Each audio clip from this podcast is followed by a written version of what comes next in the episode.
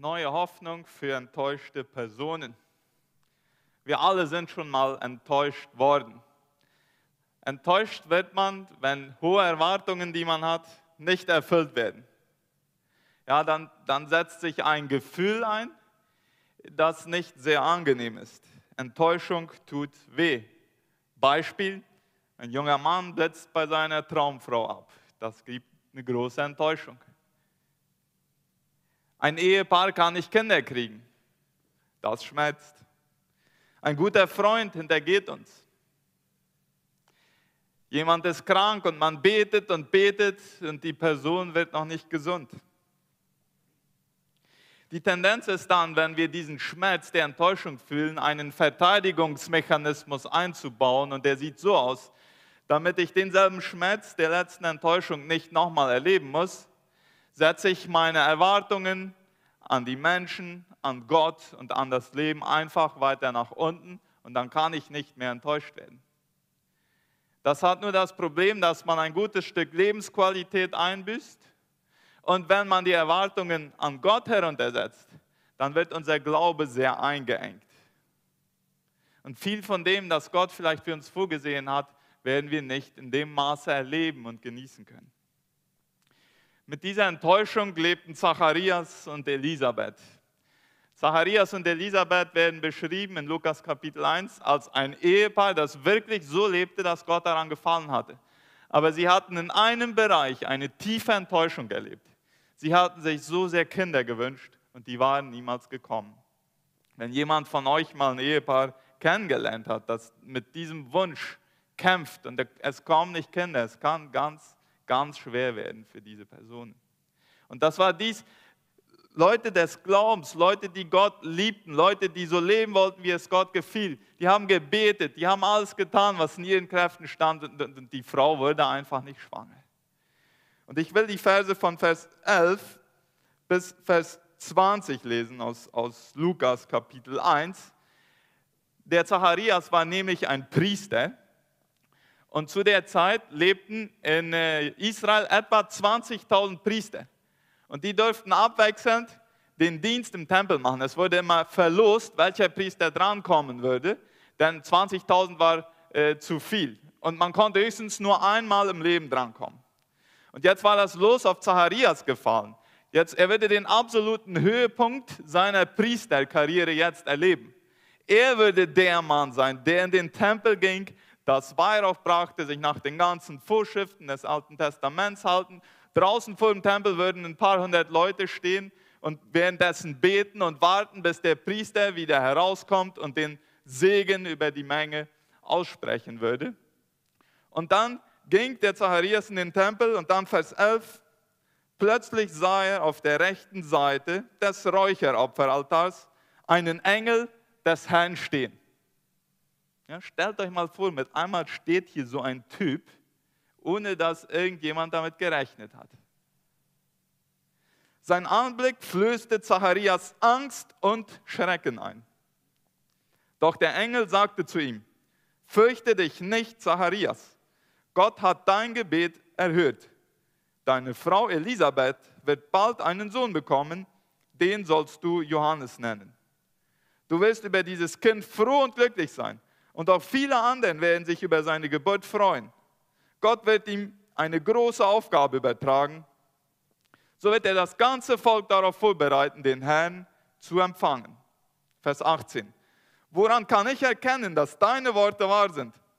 fragte Zacharias erstaunt den Engel. Ich bin ein alter Mann und auch meine Frau ist schon alt.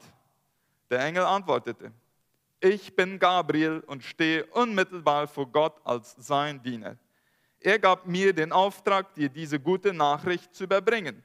Was ich gesagt habe, wird sich erfüllen, wenn die Zeit dafür gekommen ist.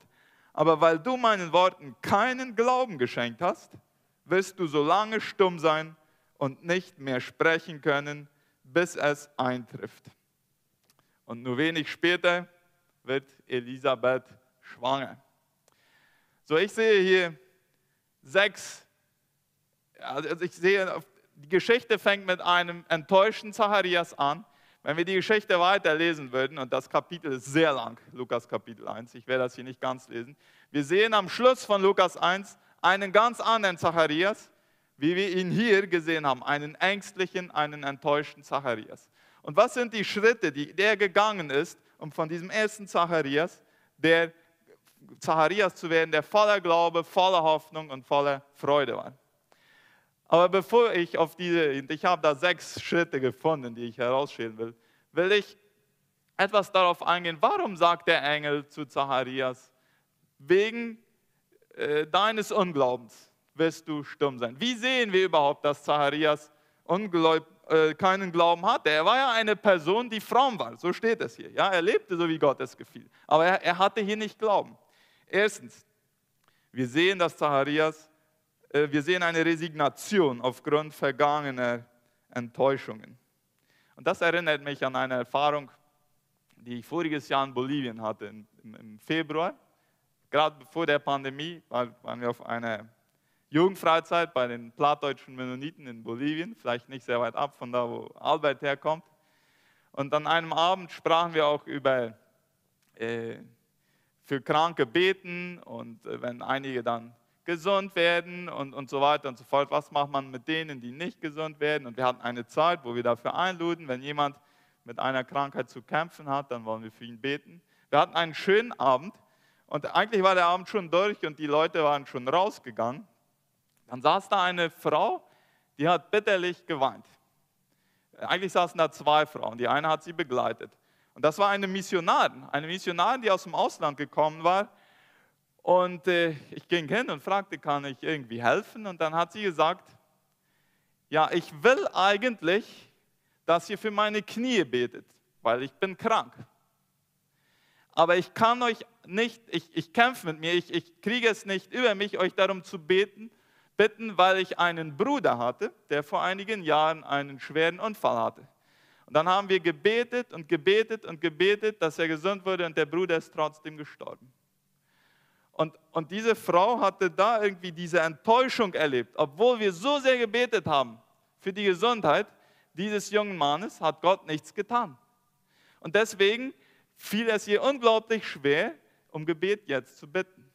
Ich sehe da eine Parallele. Ja? Enttäuscht von Gott und daraus eine Schlussfolgerung gezogen, naja, beten hilft wahrscheinlich nichts.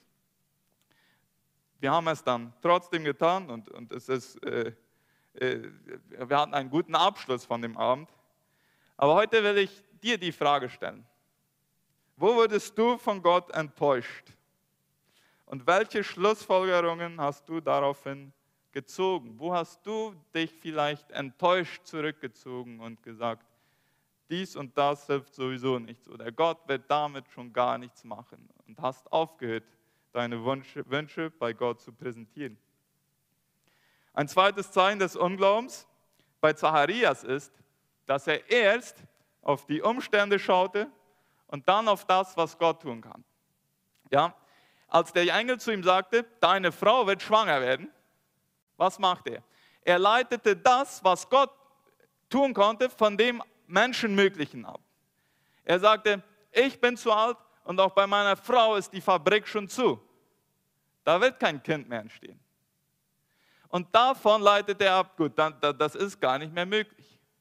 Ja, das ist ein Zeichen des Unglaubens. Deswegen hat Gabriel zu ihm gesagt, wegen deines Unglaubens. Es ist interessant. Der Zacharias fragte, woran kann ich erkennen, dass dies passieren wird? Ich bin zu alt. Der stellt ja eine Frage an den Gabriel. Der Gabriel gibt gar nicht eine Antwort auf diese Frage. Was, was antwortet der Engel äh, auf diese Bemerkung? Er sagt, ich bin Gabriel. Ja, Zacharias sagt, ich bin zu alt. Der Engel sagt, ich bin Gabriel. Ich komme direkt aus Gottes Gegenwart, um dir dies zu sagen. In anderen Worten, der Gabriel sagt hier, du brauchst gar nicht eine Erklärung dafür haben, äh, wie das möglich sein wird. Die Botschaft kommt von Gott und das reicht völlig aus. Und eine dritte Sache, die passiert mit Leuten wie Zacharias, äh, sie, entwickeln eine Unfähigkeit, Gottes Versprechen zu genießen. Ja? Zacharias wurde stumm. Ja, der Engel sagte zu ihm, du wirst stumm sein, bis dein Sohn geboren wird. Sein Unglaube hat nicht das Versprechen von Gott aufgehoben, aber es hat seine Fähigkeit, das Versprechen zu genießen, bedeutend eingeengt. Anscheinend war Gott der Meinung, es ist besser, stumm zu sein, als Unglaube zu verbreiten. Es gibt einen Preis, den wir für Unglaube zahlen.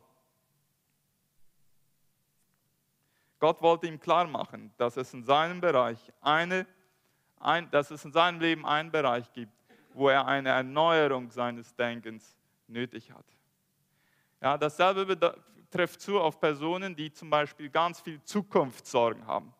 Ja, die Angst haben, dass, ob sie nächste Woche oder nächstes Jahr oder in fünf Jahren noch werden genug zum Leben haben. Ja, wir alle haben das Versprechen, dass Gott für unsere Bedürfnisse sorgen wird. Für diese Person wird Gott auch weiter sorgen. Aber sie werden es nicht so genießen wie andere Personen, die dieses Versprechen Gottes ganz voll und ganz in ihrem Denkschema und auch im Herzen äh, beherzigen können. So, kommen wir jetzt zu der positiven Seite. Der Zacharias wurde stumm und anscheinend hatte er Langeweile und es dauerte nicht lange, bis seine Frau schwanger war. Und dann gibt es sechs Wahrheiten, die ich in unser Leben hineinsprechen will aus diesem Text, die uns helfen können, neue Hoffnung zu schöpfen, wenn wir enttäuscht sind. Die erste ist, erinnere dich daran, dass deine Gebete immer noch zählen. Ja? Vielleicht hast du vor langer Zeit intensiv für etwas gebetet und es ist nicht die erwünschte, äh, der erwünschte Effekt eingekommen. Äh, es ist nicht das passiert, was du dir gewünscht hast. Und du hast irgendwann aufgegeben und du hast dein Gebet begraben. Heute will ich dir sagen, die Gebete, die du damals gesprochen hast, die zählen heute immer noch vor Gott. Und es kann sein, dass Gott immer noch darauf reagieren wird. Auch wenn du schon jahrelang vielleicht nicht mehr da, dafür gebetet hast. Auch wenn du vielleicht aufgehört hast, daran zu glauben, dass das irgendwann noch passieren wird. Denn genau das passierte hier mit Zacharias. Ja, Zacharias hat im Tempel ganz sicher nicht dafür gebetet, dass seine Frau schwanger wird. Das hat er begraben. Da hat er für Israel gebetet. Und der Engel kommt und sagt, ich sage dir heute, deine Gebete sind erhöht. Das sind die Gebete von vor vielen Jahren. Von vor vielen Jahren.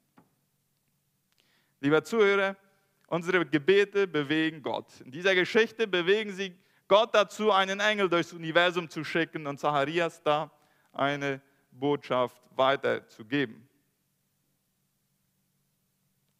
Heute will ich dich fragen, wenn du betest, betest du mit hohen Erwartungen an Gott? Oder betest du nur für die Sachen, die vielleicht sowieso menschlich möglich zu erklären sind? Wenn Gott deine Bitten aus den letzten 24 Stunden, sagen wir mal, er würde die alle literal erhören, wie würde diese Welt sich verändern? Ja, bei einigen würde es ein bisschen mehr regnen vielleicht und, und so Sachen. Aber wie würde diese Welt sich verändern, wenn Gott deine Gebete aus den letzten 24 Stunden literal erhöhen würde? Die Antwort auf diese Frage kann uns zeigen, ob wir mit hohen Erwartungen beten oder ob wir mit ganz niedrigen Erwartungen beten. Die zweite Sache, die Zacharias half, von, von der Enttäuschung neue Hoffnung zu kriegen, ist äh, die Erkenntnis, oder die, die zweite Wahrheit, die ich hier sehe, die uns helfen kann, ist, wieder anzufangen, Gott deine Wünsche und Bedürfnisse mitzuteilen. Und dies mag vielleicht logisch klingen. Warum sagt man dies überhaupt? Aber wir haben die Tendenz, die manchmal so tief zu vergraben, unsere Wünsche und Bedürfnisse und Sehnsüchte, dass wir uns selber vorlügen, dass wir sie überhaupt gar nicht mehr haben. Aber in Wirklichkeit sind die da noch. Die sind da noch. Interessant ist hier, der Gabriel sagt, ich komme zu dir, Zacharias, und ich habe eine gute Nachricht für dich. Das Wörtchen gute Nachricht hier ist Evangelium. Ja, die, das Neue Testament wurde ja in Griechisch geschrieben und da ist das Wörtchen Evangelium. Der, der Gabriel bringt dem Zacharias ein Evangelium und zwar nicht dieses allgemeine große Evangelium, dass Jesus für uns am Kreuz gestorben ist und unsere Sünden vergibt, sondern ein ganz persönliches Evangelium. Gott liebt es, Evangelium weiterzugeben. Und nicht nur das Allgemeine, sondern auf deine persönliche Situation hin zugeschnitten. Er macht das Evangelium zum Zentrum seines Liebesbriefes. Und als Jesus in Lukas Kapitel 4 seinen öffentlichen Dienst anfängt, was sagt er? Ich bin gekommen, um damit die Blinden wieder sehen können. Ja? Ein ganz persönliches Evangelium. Damit die Gefangenen frei sein können und so weiter und so fort. Hat er da so eine Liste. Evangelium ist nicht nur, dass Jesus für uns gestorben ist und dass wir Sündenvergebung erlangen können. Evangelium ist auch, dass Gott sich für meine Situation, für meine Bedürfnisse und für meine Sehnsüchte in dieser Zeit interessiert. Und wenn ich das verstehe, dann werde ich auch wieder den Mut haben, mit allen Wünschen und Bedürfnissen und Sehnsüchten zu Gott zu kommen. Vielleicht will ich einige ausgraben, die ich vergraben habe in den letzten Zeiten. Eine dritte Sache, die uns hilft, zu neuer Hoffnung zu kommen und von Enttäuschungen loszukommen, ist, erkenne, dass Gott oft außerhalb unseres Schemas wirkt. In Lukas 1 kündigt der Engel Gabriel zwei Geburten an. Die erste bei Zacharias, das war eigentlich zu spät. Die Fabrik war schon zu.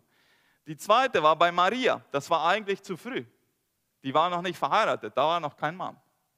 Anscheinend liebt Gott es, außerhalb unseres Schemas äh, Sachen zu tun.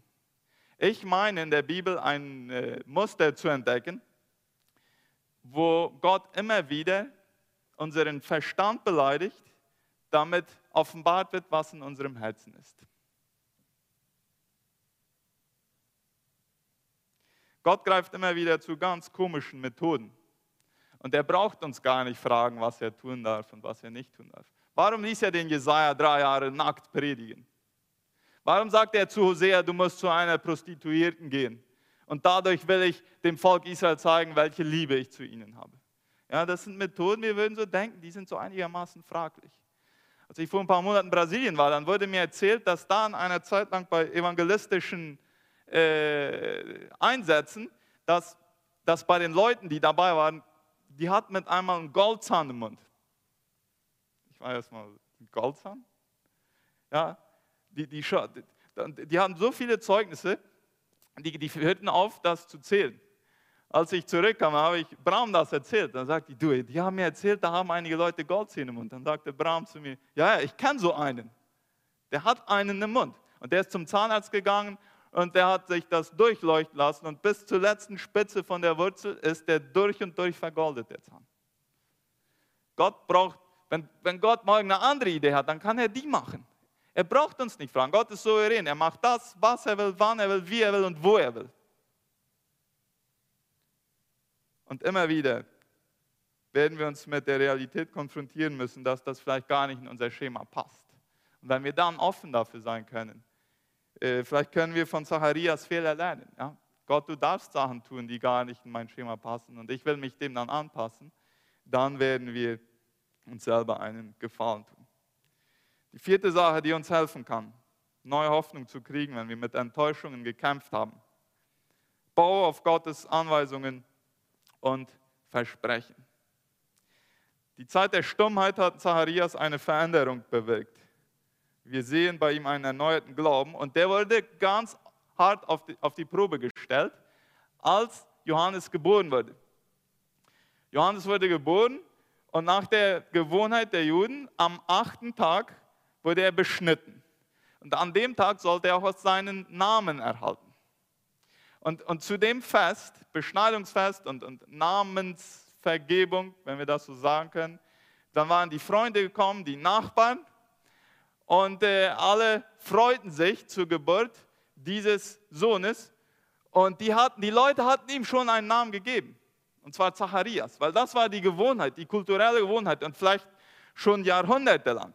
Ja, irgendeiner der Vorfahren oder irgendeiner aus dem, aus dem Familienkreis, von dem musste der Name genommen werden und das neue Baby musste diesen Namen kriegen. Und Elisabeth versuchte diesen Leuten irgendwie zu erklären, der, der wird nicht Zacharias heißen. Und dann winken diese Leute dem Zacharias zu und fragen ihn, wie, wie wird der heißen? Interessant ist, dass sie ihm zuwinken. Die behandeln ihn nicht nur wie einen Stummen, sondern auch wie einen Tauben. Das wird manchmal frustrierend gewesen sein für, für Zacharias. Und dann nimmt er eine Tafel und schreibt drauf, gegen diese wahrscheinlich schon jahrhundertelange Tradition und die Gewohnheit, der wird Johannes heißen, dieser Sohn. Und dann fängt er an zu singen, der Zacharias. Ganz interessant. Ja? Er hat wahrscheinlich neun Monate nicht gesprochen oder über neun Monate. Und dann komponiert er ein Lied. Und all die Wahrheiten, die der Engel ihm gab für seinen Sohn Johannes, die hat er in diesem Lied festgehalten. Das kann man sich nachlesen in Lukas Kapitel 1. Und er hat diese Wahrheiten Gottes über sein Kind ausgesprochen. Das ist schon nicht mehr der enttäuschte Unglaube vom Anfang, sondern Zacharias hatte gelernt, ich tue besser daran, äh, wenn der Engel mir was sagt oder Gott mir was sagt, dann tue ich das lieber, auch wenn ich noch nicht alles verstehe. Die fünfte Sache, die uns hilft, von Enttäuschungen loszukommen, neue Hoffnung zu kriegen, ist, öffne dich für eine zweite Chance oder für eine dritte oder vierte. Ja, Zacharias hatte in einem Bereich in seinem Glauben hier versagt. Aber Gott gab ihm eine neue Chance.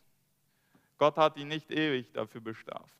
Ja, Gott sagte, ich gebe dir die Sprache wieder zurück und du wirst auch noch die Freude an deinen Sohn wiederkriegen. Einige, die mal enttäuscht worden sind von Gott oder auch von sich selbst, die bestrafen sich manchmal selber den Rest ihres Lebens. Warum habe ich diesen Fehler nur getan? Und es ist richtig, dass ich dafür leide. Die Gefahr dabei ist, dass wir manchmal vergessen, dass Gott uns neue Gelegenheiten geben will und dass er die Fehler, die vergangen sind, wenn die geklärt sind mit Gott und mit unseren Mitmenschen, dann will Gott die gar nicht mehr wissen. Dann will er da gar nicht mehr dran erinnert werden. Er hat ja einen großen Preis gezahlt. Jesus hat ja sein Leben dafür gegeben, dass unsere Fehler nicht mehr zählen. Die dürfen in der Vergangenheit bleiben. Ja, es sind dunkle Kapitel, aber ich habe eine neue Chance und ich darf nach vorne schauen und das gibt mir neue Hoffnung. Und sechstens und letztens, lass dir neue Freude schenken. Der Engel sagt ein paar Mal zu Zacharias, fürchte dich nicht. Und dann sagt er, die Geburt von Johannes wird viel Freude und Jubel bewirken. Das ist die durchgehende Nachricht bei der, bei der Weihnachts-, bei den verschiedenen Weihnachtsgeschichten in der Bibel. Fürchte dich nicht und es kommt neue Freude und neuer Frieden. Ganz gleich, wie Gottes Weg für dein Leben aussieht dass du von Angst getrieben und von Furcht beherrscht wird, ist niemals Gottes Willen für dein Leben. Niemals.